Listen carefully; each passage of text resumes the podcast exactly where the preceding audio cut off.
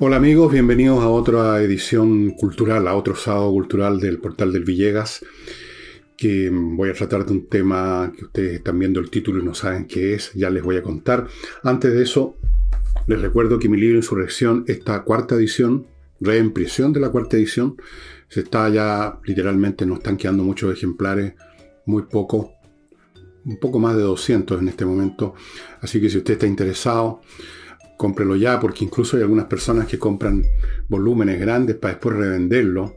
Ellos tienen todo el derecho a hacerlo, por supuesto. Uno es dueño de comprar y revender un millón de veces un artículo. Nadie está obligado a comprar. Pero le digo eso para que se enteren de que los libros de pronto se dan de golpe. Y segundo, para que se enteren que si después lo quieren tener van a tener que comprarlo mucho más caro. En mi portal entonces, Insurrección, Está también ahí el libro Quevedo con este ciego divertido, este libro de caricaturas que les he contado y se lo he mostrado muchas veces Fernando Riagada. Un libro muy divertido, ideal para los jóvenes, para los niños. Este humor blanco que ya no se ve mucho. Y les cuento de qué significa esto de talaza o también talata, se podría decir, según cómo se conjugue. Es una palabra de origen griego.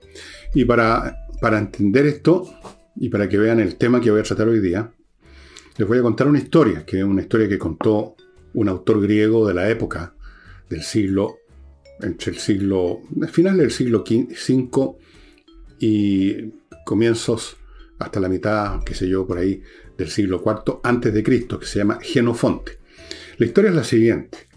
Cuando terminó la guerra del Peloponeso en el año 401, precisamente, 404, 404 creo, pero da lo mismo 404, 401. Lo cierto es que un montón de gente, de soldados de todas las ciudades, porque fue una especie de guerra mundial en esta zona del mundo, en el Egeo, quedaron sin pega. Ya habían perdido sus tierras, alguna vez habían sido propietarios de alguna tierra, alguna propiedad, o de algún comercio, de alguna cosa perdieron la costumbre de la vida civil, tomaron la costumbre, porque también uno se acostumbra a eso, de la guerra, de la actividad militar, y quedaron ahí un poco a disposición miles de soldados experimentados en el mundo griego, y sin pega. Entonces llegó un señor que se llamaba Ciro el Joven, hermano del entonces emperador o rey de Persia que se llamaba Artajerjes II. Vino este Cyrus y por las razones que, o Ciro en castellano, por las razones que sea, le quiso arrebatar el trono a su hermano. Estamos en el año 401 a.C. 401, recién terminada la guerra Peloponeso. Entonces contrató, más o menos, se calcula, a unos 10.000 mercenarios, soldados griegos experimentados. En esa época a los soldados griegos se les llamaba oplitas. Oplitas porque uno de los elementos de combate que usaban era un escudo que se llamaba oplón. En fin, eran muy cotizados como guerreros por su disciplina en el combate, su valor, su eficiencia y su experiencia. Contrata a esta gente para arrebatarle el trono a su hermano. Y parte, después de una serie de detalles y peripecias que Genofonte cuenta en un libro que ya les voy a mostrar, parte con este ejército contratado a combatir a su hermano Artajerjes. Entran a lo que ahora es Turquía, esa zona. Turquía se llama ahora, el país está ahí, es lo que también geográficamente se llama Asia Menor y antiguamente se llamaba Anatolia. Si ustedes en el mapa pueden ver esto. Entran ahí, en algún momento se enfrentan en combate con las tropas de los generales de Artajerjes Vencen, obtienen una victoria táctica, pero el pretendiente al trono, Ciro el joven, que era un tipo muy valioso según cuenta Genofonte, muere en la batalla. Y por lo tanto esa victoria pierde todo su sentido. La, la, expedición tenía como objeto poner en el trono a Ciro y resulta que Ciro estaba muerto. En vista de eso, los generales de este ejército mercenario fueron a parlamentar con los persas seguramente para discutir los términos de una retirada, porque ya no había más que hacer. Pero los persas los mataron a traición al general, creo que se llamaba Clearco, y a sus oficiales. Esto fue al atardecer. Cayó la noche y estos soldados en sus distintos vivac, imagínense ustedes un campo donde por kilómetros cuadrados están las fogatas prendidas de miles de soldados, sienten que ya no hay un jefe o un, no hay un propósito en su, estar ahí. Sus jefes han sido asesinados. Quién sabe lo que les va a pasar al otro día. No hayan que hacer. Y entonces es el momento en que Genofonte, que era un tipo que estaba participando en esta, esta acción, los empieza a convencer de que había que organizarse, que había que, en primer lugar, cada cierto número de soldados nombrar un líder, un jefe, que a su vez con los otros jefes se juntara para nombrar a otro, un jefe superior, que había que organizarse, que había que no quedarse de brazos cruzados esperando que la noche se fuera y llegara, a las tropas persias a aniquilarlos sin ninguna organización, sin ningún propósito. Durante la noche entonces ese grupo de 10.000 soldados que no tienen nada que hacer, que han sido, que están sin jefes, forman una nueva jefatura, se organizan y deciden que el único camino que les queda es emprender la marcha hacia el norte, en dirección de regreso hacia de donde habían partido. Y hacia el norte significa, en cierto sentido, muchos, en muchos sentidos geográficos, subir. Y por eso que en griego también se llama, o sea, se llama así, esta obra anasbasis. Anasbasis significa trepar, subir, avanzar subiendo. En castellano y en, y en otros idiomas se ha traducido esta obra como la retirada de los 10.000. Nunca habló de 10.000, Genofonte, pero se calcula que será el número. Pero como sea que se llame, Genofonte cuenta la historia de cómo a la mañana siguiente ya este grupo disperso de soldados que no hallaban que hacer, divididos en cientos de hogueras, con grupitos temerosos esperando la mañana, constituyen un así, por así decirlo, un nuevo ejército. Porque están organizados y en eso consiste un ejército. Gente armada organizada, con jefas y con un propósito, volver, salir de ahí. Y el libro cuenta las peripecias de esa marcha. Iban a pie. Tenían que recorrer todo ese territorio hacia el norte, luchando contra las tropas persas que los estaban hostigando todo el tiempo en la retaguardia, en los flancos, luchando contra distintos pueblos más o menos primitivos, tribales, que se encontraban en el camino. Todo eso está relatado en la Anábasis, que es uno de los textos de Genofonte que se encuentran en esta colección que lamentablemente son dos tomos, ¿ah? ya no existe, obras maestras.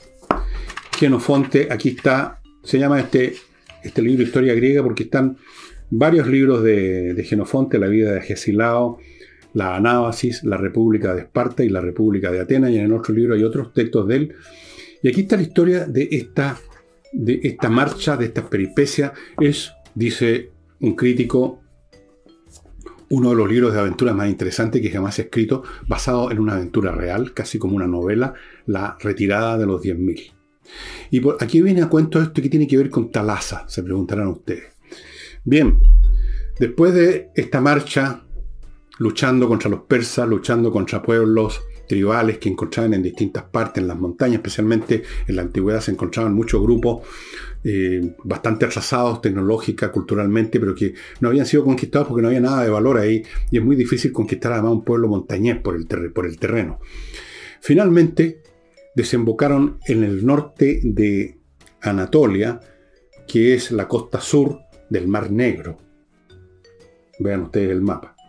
Y al ver el mar, cuando suben los últimos cerros y ven el mar, empiezan a coro a gritar, Talasa, Talasa, Talasa, porque, como ya imaginarán, en griego, mar se dice Talasa, o Talata, que es otra forma de decirlo, el mar. Y el mar para ellos era el regreso a su mundo, a la Hélade, al mundo de las ciudades griegas, prácticamente todas ellas conectadas con el mar, prácticamente todas ellas ciudades marítimas, vinculadas al comercio, a la navegación. Eso era la, segunda naturaleza, o quizás la primera naturaleza de la cultura griega. Así que ven el mar, sienten que ya han rebasado los peligros, aunque no terminó la historia de estos soldados, pero ese episodio de la huida, de la retirada del ejército persa, llegando al mar con estos soldados gritando Talasa. Y les conté todo esto porque precisamente se me ocurrió hacer este programa leyendo de nuevo esa historia y leyendo otro libro que también les voy a mostrar, que tiene que ver con el mar. Yo recuerdo un viejo amigo muy divertido, tenía frases muy ingeniosas que conocí hace mucho tiempo en la universidad. No sé qué será de él ahora. Es un poco más viejo que yo, así que debe estar chuñuco como yo. Que entre algunas cosas divertidas que decía, solía decir la importancia del agua para la navegación. Cuando quería decir, quería hacer una broma con algo que era obvio, de alguien así arrogantón y pedantón que hacía una conferencia sobre algo obvio, entonces decía, esto es como hablar de la importancia del agua para la navegación. Bueno, pero tiene mucho sentido esa frase porque podríamos decir la importancia del agua para la civilización, la importancia del mar. La historia mundial, la historia de toda la humanidad, sería muy distinta si no existiera este medio de comunicación que es el mar. Imagínense ustedes que el planeta Tierra no tuviera océanos, que se hubiera ido al agua o que nunca hubiera existido. Y que nos arregláramos con agua de los ríos, de alguna cosa así, pero no hubieran océanos, que no hubiera el gran océano mundial que hay ahora y que cubre, entiendo que más del 70% de la superficie del globo terrestre. La historia de la humanidad habría sido muchísimo más lenta. Quizás estaríamos ahora, año 2022, o su equivalente según como se date en algún tipo de calendario, estaríamos viviendo el equivalente a como era el mundo en la época de la Edad Media.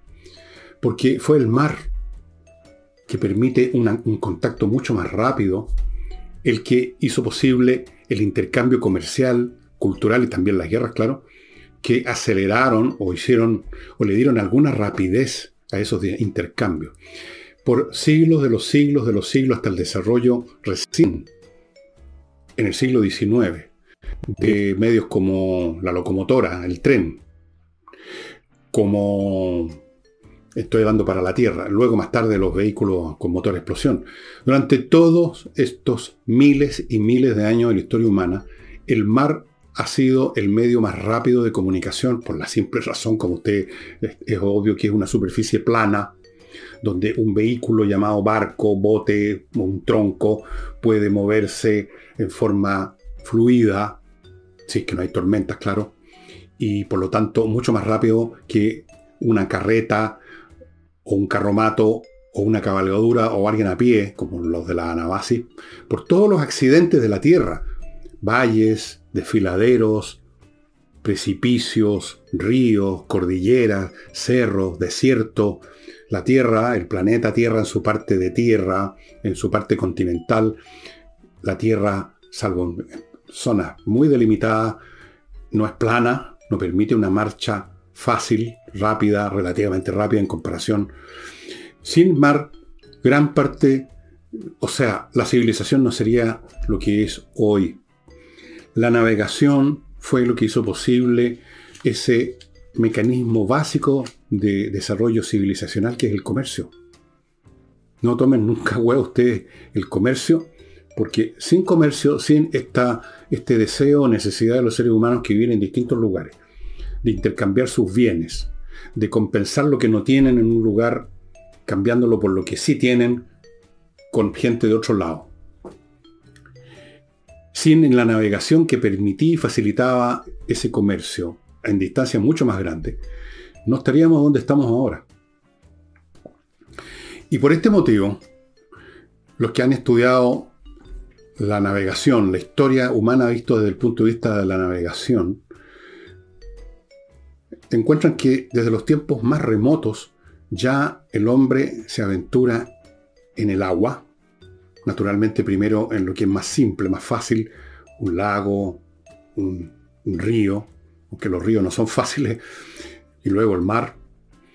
Y se han descubierto cosas bastante increíbles. Por ejemplo, lo que podríamos llamar civilización polinésica, que es el conjunto numerosísimo de grupos humanos que habitaron todas las islas del Indo-Pacífico, gran parte de ellas, son miles, entre paréntesis, de islas. Vean ustedes un mapa, en los mapas ni siquiera queda representado eso porque es imposible.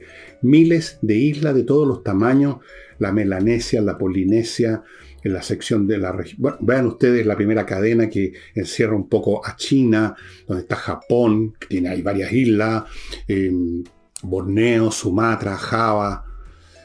Luego vienen las islas más hacia afuera, un montón, las islas Salomón, en fin, muchísimas. La más lejana de todas, finalmente, que es la última que, que queda, es nuestra isla de Pascua. Los polinesios lograron comunicarse a lo largo de miles de kilómetros por una superficie que no da ningún referente físico, el mar. Si usted está en medio del mar, tiene esa experiencia que no, no hay nada salvo el agua y el horizonte, no hay ningún referente, no hay un cerro, una montaña, nada.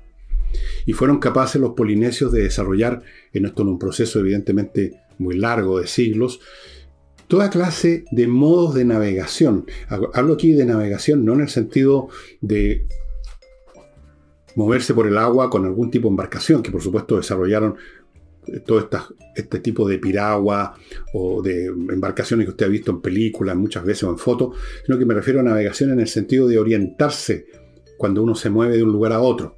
Existe también por eso la navegación aérea.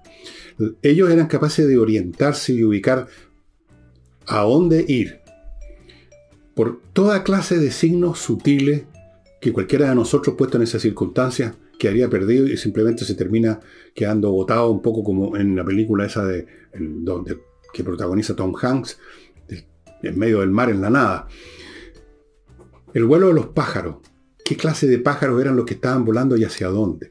El color del agua, la dirección del viento y desde luego las estrellas. Las estrellas han sido siempre la gran guía hasta el día de hoy, es posible hacerlo, de navegación. Porque las estrellas dada la enorme distancia que están de la Tierra, son fijas para nosotros. No importa en qué posición se encuentre el planeta Tierra en su traslación alrededor del Sol. No importa en qué posición. Las estrellas que en la Tierra se ven de noche según el hemisferio en que uno está, el hemisferio norte, el hemisferio sur, se ve distinta parte de la bóveda celeste, por supuesto. Pero aquella que sea que se vea, la norte o la sur, y no importa en qué posición de la Tierra esté en relación al Sol, si está aquí o está al otro lado, es cuestión de geometría elemental. Es tan grande la distancia que eso no hace ninguna diferencia en términos de grado geométrico, digamos así. Es como que está en el mismo punto siempre. Y por lo tanto es un referente ideal y por medio de las estrellas navegaban. Sabían que navegando hacia esa estrella, que la distinguían por su relación con otras estrellas formando alguna figura en el cielo, hacia navegando hacia esa estrella, se dirigían a tal isla. Y luego de día, cuando no había estrellas, se orientaban por el vuelo de los pájaros, el color del agua, la forma de las olas. O sea, el hombre es un ser ingenioso después de todo, sobre todo si consideramos el hecho que lo que produce el ingenio de un individuo se transmite oralmente, en este caso, a otro, que a su vez acumula su propio conocimiento y así se va formando un conocimiento colectivo que se transmite de padres a hijos, etc. Increíbles navegantes estos polinésicos. Pregúntense ustedes cómo llegaron a la isla de Pascua. Agarren ustedes un mapa y midan la distancia entre la isla de Pascua y cualquiera de estas islas, por ejemplo, no, no voy a decir Hawái, que está hacia el norte, hacia el este, o hacia el oeste más bien dicho, depende de cómo se vea la cosa, hacia, digamos, hacia China hacia donde está la Polinesia, donde están todos el Borneo, Sumatra, Java. Son miles y miles de kilómetros. ¿Cómo llegaron? Piensen ustedes que si uno se equivoca en la navegación, uno está jodido porque se acaban los suministros. En el siglo, saltándome muchos siglos, en el siglo XVIII, antes en Europa, en el Atlántico, que es un mar más pequeño que el Pacífico, antes que se inventara se descubrió una manera de ubicarse con los meridianos, solamente se podían ubicar con la latitud por medio, bueno, por medios que, para que algún día lo conversaremos acá, cómo es eso de ubicar la latitud y la longitud. Pero antes de que se descubriera que por medio de un cronómetro era posible ubicar el meridiano en que un barco se encontraba, infinidad de desastres, tragedias marítimas se produjeron porque no se podían ubicar y navegaban para un lado, después navegaban para el otro y seguía el mar desierto, desolado, se acababan los alimentos, se acababa el agua y se, acababan ellos, se acababan los marineros, porque no sabían para dónde navegar. Permítanme pasar a mi primer bloque y les sigo contando de del mar, todo lo que se ha escrito sobre el mar, todo lo que significa el mar, del cual tanto se habla los 21 de mayo y después nos olvidamos del resto del año. Parto con Kaizen Automotriz, este garage especialista en, en, mantención preventiva, como les he dicho millones de veces, la preventiva en salud o en la mantención de un vehículo es lo que diferencia a una persona que tiene cerebro y la que no, que vive al día y le pasan las cosas y después se anda quejando. La persona que hace la prevención de su vehículo es la persona que no va a tener nunca una pane que lo deje botado en medio del camino. Kaizen Automotriz tiene equipos de avanzada para auscultar su vehículo, el menor ruido, la menor señal de que algo está funcionando pero ya no está funcionando en el nivel óptimo o está anunciando que esto se va a echar a perder en 120 kilómetros más o en 500 o en 10 kilómetros más. Todo eso ellos lo detectan y lo arreglan antes que pase. Esto además de evitarle la pan que puede ocurrirle en medio de una carretera, le evita muchos gastos, porque reparar es más caro que prever, que prevenir. ¿No es cierto? Obviamente. Así es que Kaizen Automotriz, amigos, ahí están los datos para que ustedes pidan hora para la revisión de su vehículo. Em, continúo con V-Light que les tiene una novedad su producto, que es el desinfectante ideal porque no hace el menor daño, no hay que tener especiales precauciones eh, cuando uno lo usa para matar virus y bacterias, que es lo que hace P-Light, que es un producto que resulta la electrólisis del agua. Este producto viene ahora en presentaciones como las que le voy a mostrar, en este frasco, que se vaporiza tocando el botoncito, o este otro un poco más grande, y la prueba de que esto es completamente inocuo, miren, me lo voy a echar en la mano aquí. ¿Se fijan? No me va a pasar absolutamente nada. Si yo me hubiera echado algunos de estos otros productos que tienen, por ejemplo, algún componente con cloro, con ácido clorhídrico, me estaría ardiendo la mano. Ya estaría buscando un pretexto para ir a, ponerla debajo de la llave del baño.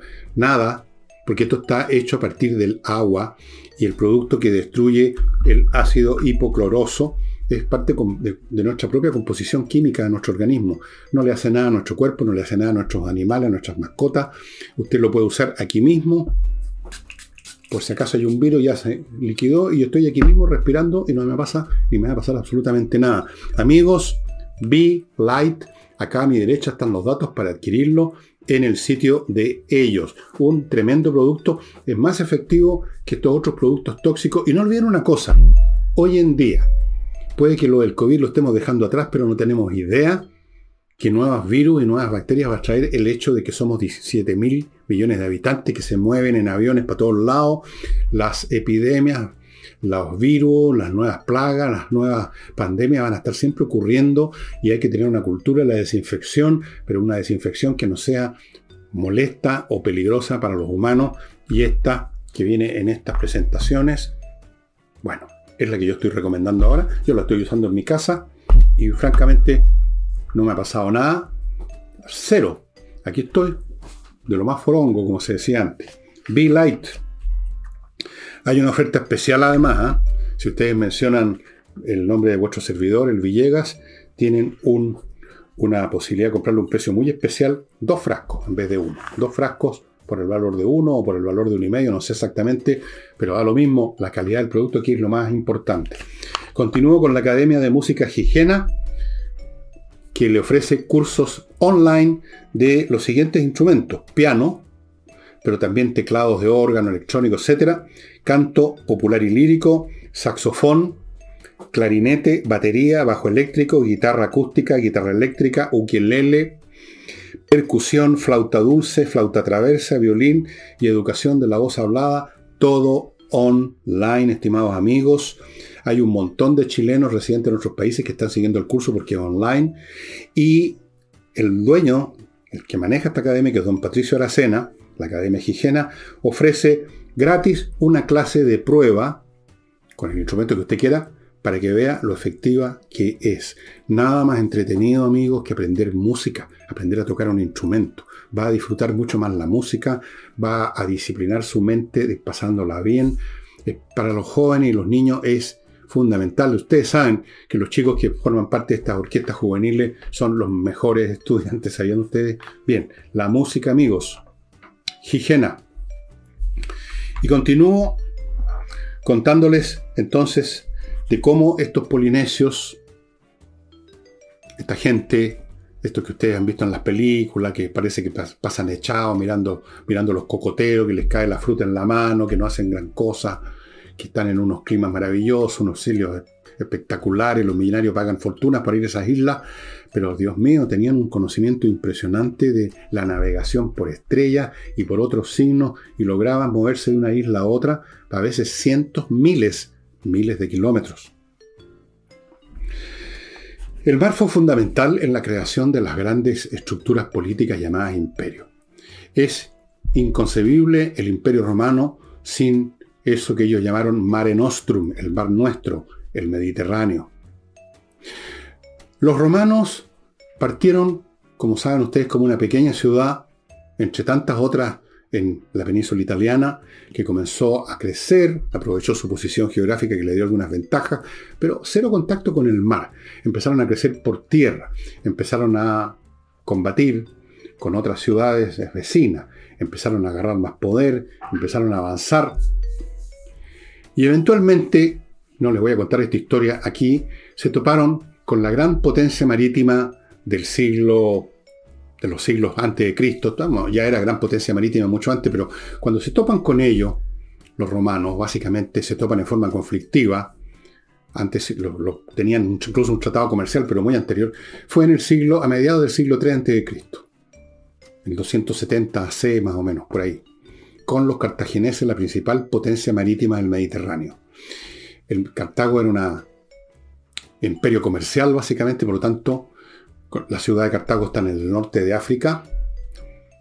Eh, ellos tenían, habían fundado algunas ciudades en España, que, como por ejemplo Cartagena, el nombre actual de la ciudad que antes se llamaba Cartago Nova, pero se dice de otra manera en púnico, no sé yo ese idioma, así que dejémoslo en Cartagena eran un imperio comercial para el cual era fundamental la navegación, tenían establecimientos y ciudades en Sicilia. el hecho es que se toparon con los romanos. Los romanos no tenían una flota. Pero aquí viene una cosa interesante.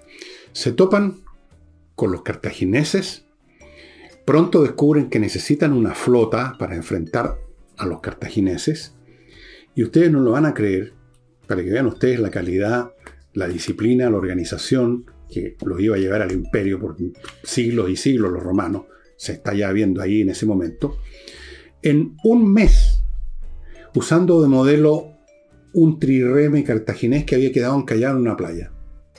En un mes construyeron una flota completa, y cuando digo flota no digo 5 o 6 barcos, sino que no me acuerdo si eran 200 o algo por el estilo. Y en el proceso enseñaron, adiestraron a todos los que necesitaban para remar. El trireme es una embarcación que ustedes también habrán visto en un millón de películas que es propulsada por velas y remo, pero en, el combate, como se necesita un control total y mayor velocidad, el, mástil con la vela era sacado y solamente funcionaba a base de poder muscular de los remeros. En un mes crearon una flota, 30 días, muy impresionante. Fuera, a partir de eso, Roma, que ganó esa primera guerra púnica, luego ganó la segunda guerra púnica, luego destruyó en la tercera guerra púnica Cartago, definitivamente destruyeron a Cartago. Y de ahí en adelante, en todo este periodo de ahí en adelante, Roma se constituye como imperio en buena parte, no solo por el poder de sus legiones, que vencieron en todas las batallas, prácticamente en todas, a los ejércitos de los reyes, eh, de los herederos de, Alejandro, los los reinos helenísticos, derrotaron a los griegos, derrotaron a medio mundo. Pero era fundamental el control del mar para transportar las tropas, para combates, para todo lo que se necesita un barco y una tripulación adiestrada por el hecho simple, una vez más, recordemos lo elemental, de que el mar ocupa la mayor parte de la superficie del globo y el mar permite la llegada más rápida, más y más abundante en cuanto a mercancías o personal de un lado a otro. ¿Cómo habría sido el comercio si hubiera, se hubiera basado siempre en unas carretas avanzando por lugares sin camino? Imposible. Carga lo que cargan los camellos, lo que cargan los asnos, los burros, los caballos. Los caballos en realidad no son animales de carga. Muy poco. Los barcos pueden cargar toneladas. En la antigüedad hubo ya barcos. Cuando digo la antigüedad me refiero a todos estos siglos y siglos antes de Cristo y después de Cristo, barcos que podían cargar 100, 200, 500 toneladas y transportarlas en, en una semana, en dos semanas, en un mes, en dos, de un lado a otro del Mediterráneo, o de un lado a otro hasta la China. En la antigüedad se comerció con China. El comercio en la antigüedad, ya sea en el mar de la India, en el mar de la China, en el Mediterráneo. Algunos se aventuraron por el Atlántico y llegaron algunos navegantes hasta las Islas Británicas. Era impresionante. Sin esa navegación, el comercio habría sido mil veces más pequeño. La civilización habría avanzado mil veces más lentamente. Y por lo tanto no estaríamos nosotros en este momento aquí. Estaríamos en una etapa mucho más retrasada del desarrollo. Ahora, respecto al mar, es interesante ver cómo evolucionó la tecnología naval en la construcción de las embarcaciones. Y respecto a eso, por ejemplo, en lo que toca al mundo antiguo, yo les recomiendo este libro de Lionel Casson, Los antiguos marinos, los marinos y los guerreros marinos, los marinos navales, los marinos de guerra del Mediterráneo en los tiempos antiguos. El desarrollo de las tecnologías, los triremes, los quinquiremes, las liburnias, las penteconteras, las tácticas. También ustedes lo habrán visto en películas o seriales porque esto se ha mostrado muchas veces cómo las flotas se enfrentaban tratando de espolonear. Tenían un espolón en la punta, los triremes trataban de agarrar de costado, perforarlo, retirarse y el otro barco se hundía.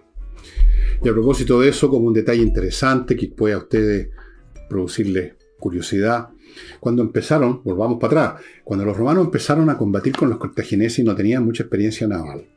No tenían, por lo tanto, experiencia en la táctica, cómo manejar los, estos triremes de forma eficiente, cómo sacarle, en qué momento sacarle a los remeros el máximo esfuerzo, cómo, cómo desplegar todos estos barcos en las formaciones. No tenían mucha experiencia y los cartagineses tenían muchísima experiencia. Entonces, algún romano, que no se conoce el nombre, se le ocurrió desarrollar lo que se llamó el corvo. Y consistía en lo siguiente. Acercaban su trireme a una embarcación cartaginesa y en un mástil tenían una especie de puente, un, caminillo hecho de madera, digámoslo así, que en la parte de arriba, en la punta, tenían unos garfios. Entonces lo dejaban caer sobre el otro barco, se clavaba y por ese puente, llamémoslo ahora convertido en un puente, entraban las tropas, los legionarios que iban en el barco y por lo tanto convertían la batalla naval en una batalla terrestre donde los romanos tenían gran superioridad. Los legionarios entraban y se carneaban a todos los otros. O sea, quedaba atrapado el otro barco por esta especie de puente. Bueno, eso después no perduró mucho porque tenía problemas técnicos, este, creaba ciertos desbalances en el barco que facilitaba los, naufragios. Dicho sea de paso, si algún día el mar se evapora y vemos el fondo del Mediterráneo, vamos a encontrar miles, pero cientos de miles de lo que quede de naufragios. Cuando una flota en esos periodos era sorprendida por una tormenta en pleno mar, lo más probable era hundirse. Esos barcos no eran suficientemente grandes, no tenían suficiente cala, no tenían suficiente puente, eran de madera, se hundían por montones, cientos de barcos.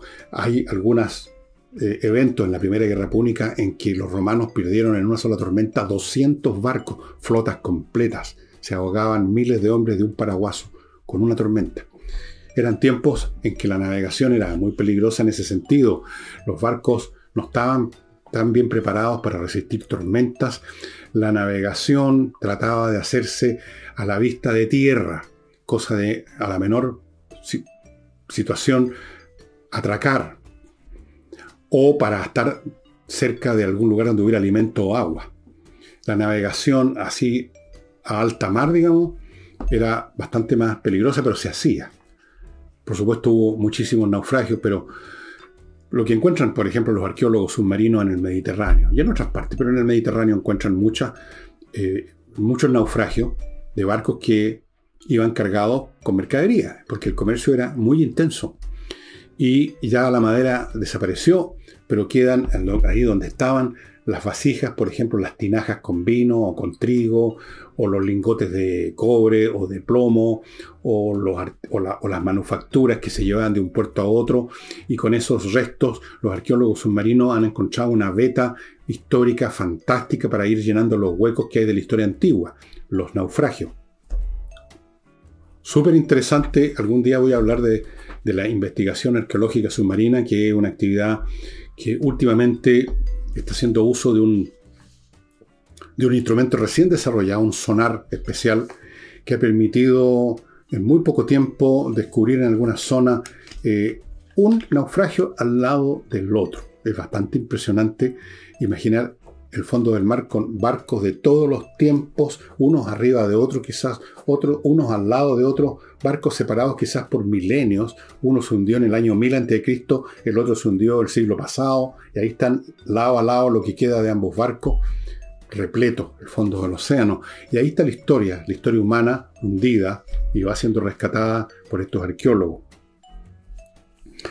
Durante siglos y siglos entonces la navegación permitió el desarrollo del comercio en gran escala, en una escala mucho mayor que la terrestre.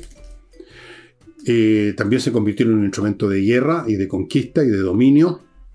La tecnología militar por mucho tiempo se basó en estos triremes, en estos barcos.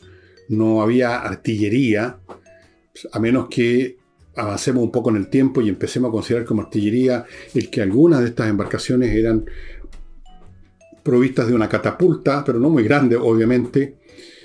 Eh, venían los arqueros también.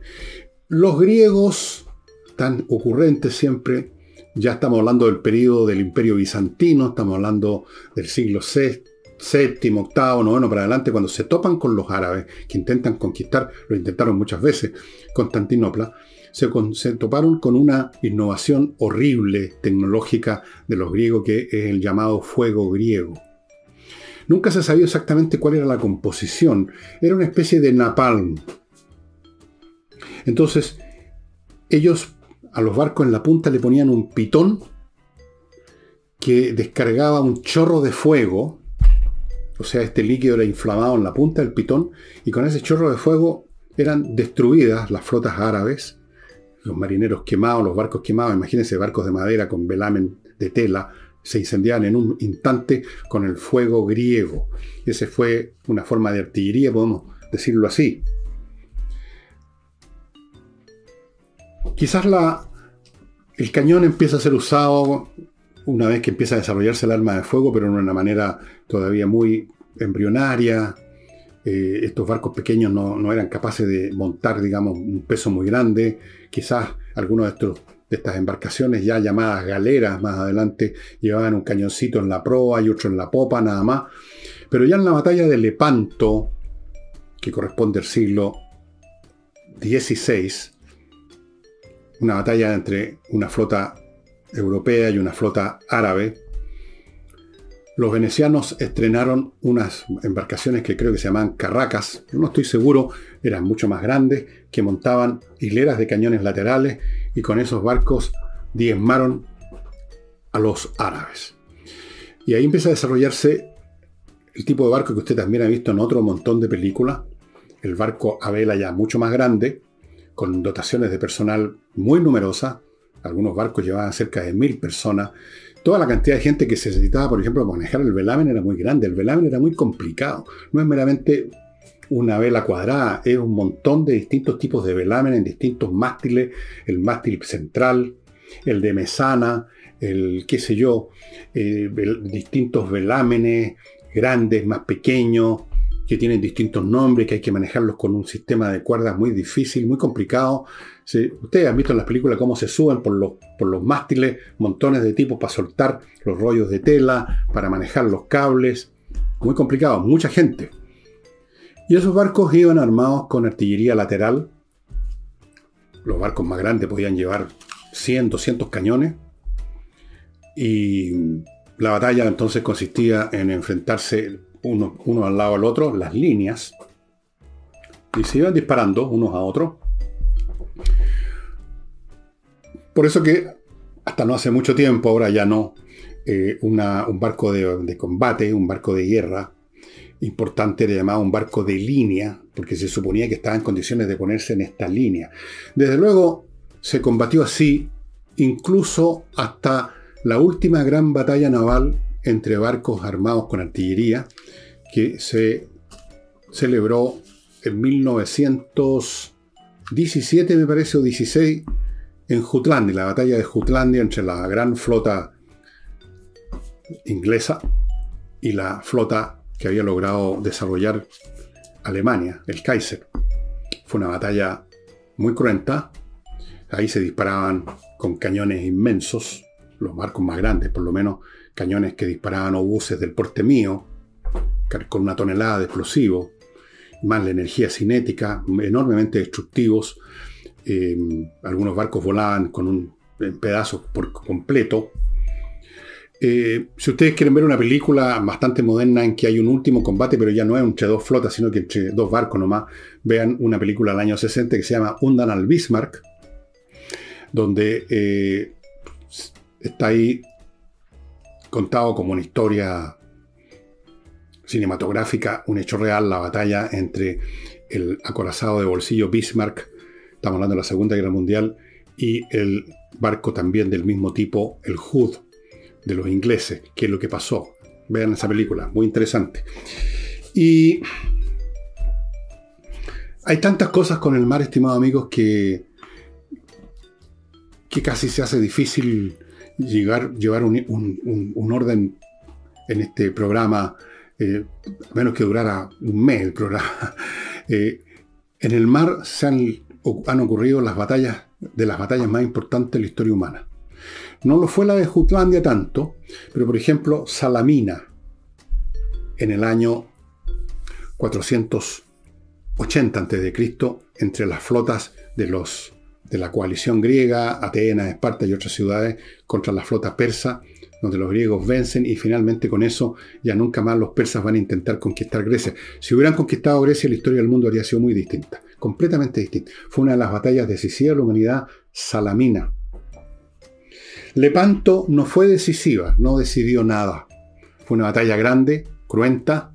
Ahí fue donde quedó herido, quedó manco eh, Miguel de Cervantes Saavedra, después se le dicen el Marco de Lepanto, pero no decidió nada. La de Jutlandia parece que tampoco, pero el mar ha decidido el destino de imperios, de guerras, de sociedades completas. Allí donde hay dominio del mar, puede haber imperio. Donde no hay dominio, no lo hay. Piensen ustedes en lo siguiente para venirme a los tiempos actuales. Pero antes de eso, permítanme recordarles, amigos, el Centro Médico y Psicológico Integral Avanzar, que ofrece atención psiquiátrica para adultos, psicología para todas las edades, tanto en forma presencial como online. Ya recuerden todo lo que les he dicho sobre lo importante que es estar con el ojo pendiente lo que pasa con los chicos, especialmente hoy en día y cómo es necesario tratarlo lo antes posible antes que las cosas se compliquen. Centro Médico y Psicológico Avanzar. Continúo con Oxinova, los fabricantes, o sea, los que entregan en Chile este producto que se inventó y se produce en Estados Unidos con mucho éxito hace 15 años, que elimina de inmediato los malos olores. Porque aquí, esto echándolo en un litro de agua, este sobre, se produce una colonia de bacterias que una vez que usted vierte ese litro de agua con las bacterias, por ejemplo, en un pozo séptico, destruyen las bacterias aeróbicas que producen los malos olores, se acaban los malos olores, amigos, y usted puede estar tranquilo por mucho tiempo y cuando empieza a terminar el efecto, usted agarra otro sobre y repite la operación. Súper sencillo, súper eficiente. Oxinova se compra solo en su sitio web, no lo va a encontrar en ninguna otra parte. Y vamos ahora al Hotel El Lun, que se encuentra en Frutillar, que le ofrece primero Frutillar, un lugar maravilloso, y un lugar maravilloso para estar en un lugar maravilloso es el Hotel El Lun, que está medio a medio de Frutillar, a metros de el Teatro del Lago, todas las piezas con vista al lago, chimenea, restaurante abierto todo el día, bar, un rincón con una biblioteca para instalarse, jacuzzi, sauna, lo más rico que hay, estimado amigo, si usted quiere realmente descomprimirse un poco de lo que significa vivir en las grandes ciudades y su pegue y todo lo demás, Hotel El Luna en Frutillares. Y si usted está organizando uno de esos, de esos mítines de ejecutivos de una empresa en, un lugar fuera de Santiago, fuera del Paraíso, fuera de Concepción, qué sé yo, Hotel El Lun los organiza también y lo va a pasar muy bien. Hoy en día,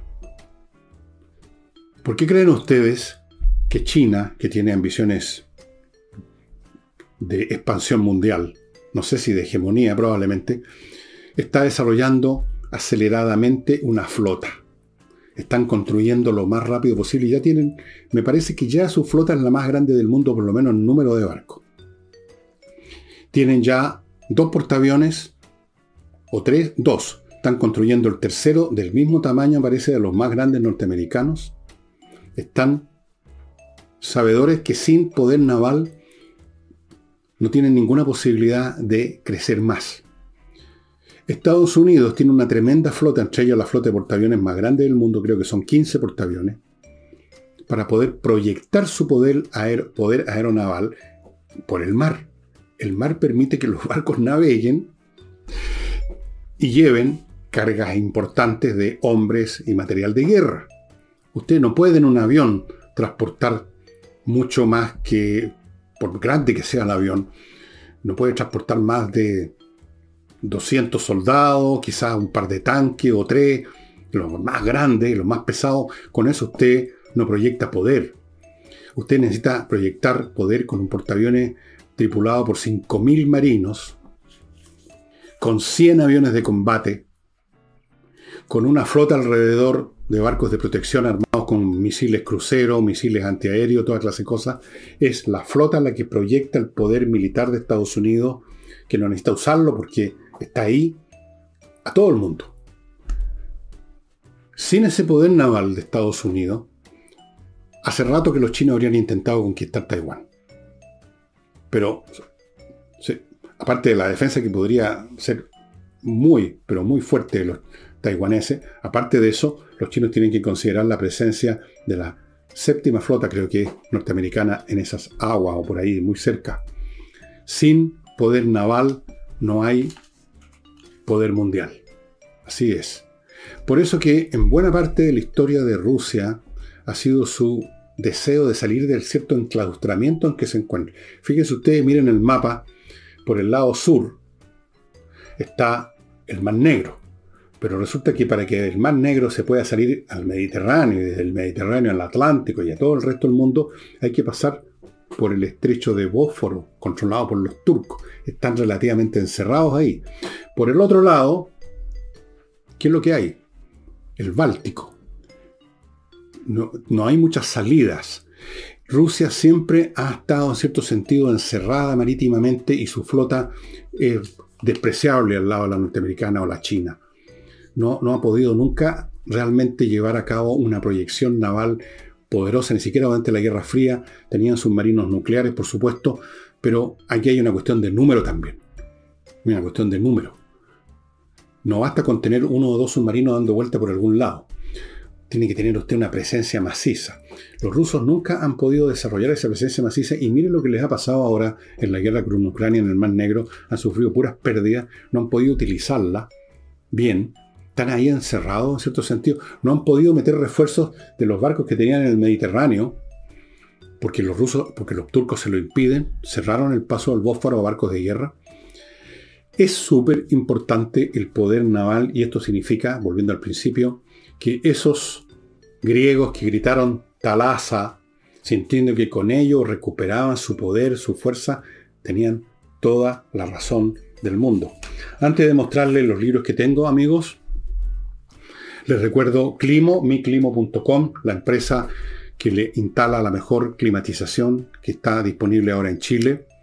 Limpia, silenciosa, sin combustión, sin olores, sin peligro, eh, absolutamente multitask, porque entrega calor en invierno, entrega frescor en verano, filtra el aire, está conectada a internet, tiene todas las ventajas. Miclimo.com es la empresa premiada por la calidad de la instalación y la mantención de estos equipos hechos en Japón y Corea del Sur. Las mejores tecnologías con el mejor servicio y la mejor instalación. Miclimo.com. Y espacioajedrez.com también, por cierto, donde usted va a encontrar un sitio en el cual podría cambiarle para toda la vida, la vida a su hijo, a su nieto, a su sobrino, con el ajedrez. Y no estoy exagerando. Es una actividad mental que, tras la apariencia de un juego, aunque es un juego, no es apariencia, adiestra a los niños en métodos de pensamiento que luego son utilizables, que son utilizables todo el tiempo para cualquier tarea. En cualquier tarea escolar, en la universidad, en el trabajo, en el desarrollo profesional. La persona que tiene su mente organizada, disciplinada, pensar siguiendo ciertos algoritmos, es como una persona que conecta su musculatura a una máquina, a un cabrestante, a una polea, que le permite multiplicar su fuerza muchas veces. Lo mismo sucede con el ajedrez y por eso que es usado en la enseñanza básica de muchos países. Produce una potenciación de las capacidades intelectuales de los niños y desde luego por lo menos permite, si no potenciar, conservar las capacidades intelectuales que tenga el adulto. Y yo creo que desarrollarlas también. En espacioajedrez.com van a encontrar los productos necesarios para hacer ajedrez, el tablero, las piezas, los relojes de distintos colores y permanentemente nuevos cursos que se están sumando. Algunos son en directo, otros son con video. Vea usted lo que hay disponible en este momento. Todo esto cambia toda la semana. Todos los cursos son súper accesibles económicamente y realmente les vuelvo a insistir, yo tengo un familiar, un niño. Realmente cambia la vida de un cabro. Libros, ya les mostré este, Marinos de la Antigüedad, con capítulos que tratan de, de todos los aspectos de la navegación en la antigüedad en el Mediterráneo, cómo se hacían los barcos, qué tipos de barco había, cómo eran los marineros, cómo se adiestraban, el comercio que existía, todo un mundo. Es, para decirlo en otras palabras, es inconcebible la civilización humana sin el transporte marítimo, sin el mar, sin la comunicación por el mar. Simplemente sería otra civilización si no hubiera mar, no hubiéramos contado con estos vehículos que pueden transportar grandes cargas humanas, o de mercancías a largas distancias con bastante rapidez. Con bastante rapidez. Es un libro muy interesante, se los recomiendo. Luego, lo de Genofonte, la anabasis, esto ya no tiene tanto que ver con, con la cuestión marítima, se los conté como anécdota, lo del talasa o talata, pero en todo caso, por si lo encuentran por ahí, no en esta edición que no la van a encontrar, si encuentran la anábasis de Genofonte, es lo más entretenido. Aquí estoy viendo, por ejemplo, capítulo sexto empieza diciendo aquí Genofonte, avanzando desde aquí observamos pisadas de caballo y estiércol, por lo que se conjeturó que, acabábamos de, que acababan de pasar por ahí unos 2.000 caballos. Este destacamento iba adelante, incendiando las hierbas y todo cuando podía ser de alguna utilidad. Sí, pues va contando día a día cómo avanzan y luchando contra todo el mundo. Y este otro libro que se lo mostré no hace mucho y que me servido me dio la idea de hacer este programa es este, que precisamente toca este tema de cómo la civilización está conectada integralmente con el mar. Yo lo estoy releyendo, lo llevo marcado aquí. El mar y la civilización, una historia marítima del mundo, de Don Lincoln Payne. Payne. Muy entretenido, amigos. Aquí donde redescubrí, porque esto lo había leído antes, pero uno se le olvida muchas cosas, las increíbles hazañas de navegación de los polinesios. ¿Quién lo hubiera dicho, no? Estos tipos que parece que están todo el día rascándose la guata, desarrollaron una tecnología mental para ubicarse en la inmensidad que es el Océano Pacífico. Usted, usted en un mapa uno ve una, una cosita dibujada. Son millones y millones y millones de kilómetros cuadrados donde no se ve nada. Hoy en día, con todo el tráfico marítimo que hay, usted sale a navegar por el Pacífico y rara vez va a ver quizá a la distancia un puntito en el horizonte otro barco. Es inmenso el océano. Y estos tipos con estas embarcaciones a remo, con unas velitas miserables, unos barquitos de 10, 12 metros de largo a lo más, con la poca agua, alimentos que llevan, eran capaces de navegar, de navegar por la estrella, por el viento, por los pájaros, por el color del agua, por todo. Increíble. Y bueno, hay muchísimos libros más que les podía haber mostrado. Yo tengo en mi biblioteca varios estantes con libros sobre el mar, guerras marítimas, tecnología marítima, los grandes transatlánticos, cómo fue la historia de los transatlánticos, eh, miles y miles, submarinos, la guerra submarina. La otra vez les mostré un libro sobre el código que descubrieron en un submarino alemán, el código Enigma, cómo lo lograron agarrar la máquina que llevaban dentro de los submarinos para, hacer, para enviar y para recibir información con el código Enigma. Entonces rescataron una de esas máquinas. En fin, hay miles y miles de aspectos del mar que, bueno, lamentablemente nosotros que tenemos una costa tan larga, mm, todavía no nos hemos convencido, parece que eso es lo que vale el mar. El mar, amigos míos, el comercio, el comercio, comercio internacional es por mar. Sin comercio nos jodemos. Sin tratados comerciales nos jodemos. No escuchen los pelotudos, porque no hay otra palabra, que creen que este país podría funcionar con menos o incluso con ninguno de estos tratados comerciales. Que podríamos dedicarnos a andar a potopelado entre los arbustos, comiendo fruta. El mar es la base de la civilización, en gran parte. El mar y por lo tanto los marinos, los marineros, los barcos, el comercio, Fíjense ustedes, allí donde hay mucho comercio, donde hay mucho intercambio de las más distintas razas, etnias, barcos, países, lenguaje, es donde hay más cultura, más cosmopolitismo, y más, por lo tanto, progreso, porque el progreso humano se basa en lo que unos a otros nos contamos y nos enseñamos mutuamente. Así es. Y con esto, amigos, termino el programa de hoy. Espero que les haya gustado. Los quiero incentivar a que adquieran alguno de estos libros o cualquier otro, van a encontrar millones de libros relativos al mar, al océano. Y no olviden nunca esa frase, la importancia del lago para la navegación, a la cual pueden agregar la importancia de la navegación para la civilización. Y eso sería todo por hoy, estimado amigo. Espero que me acompañen mañana, mañana domingo con Álvaro Sala. Muchas gracias y hasta luego.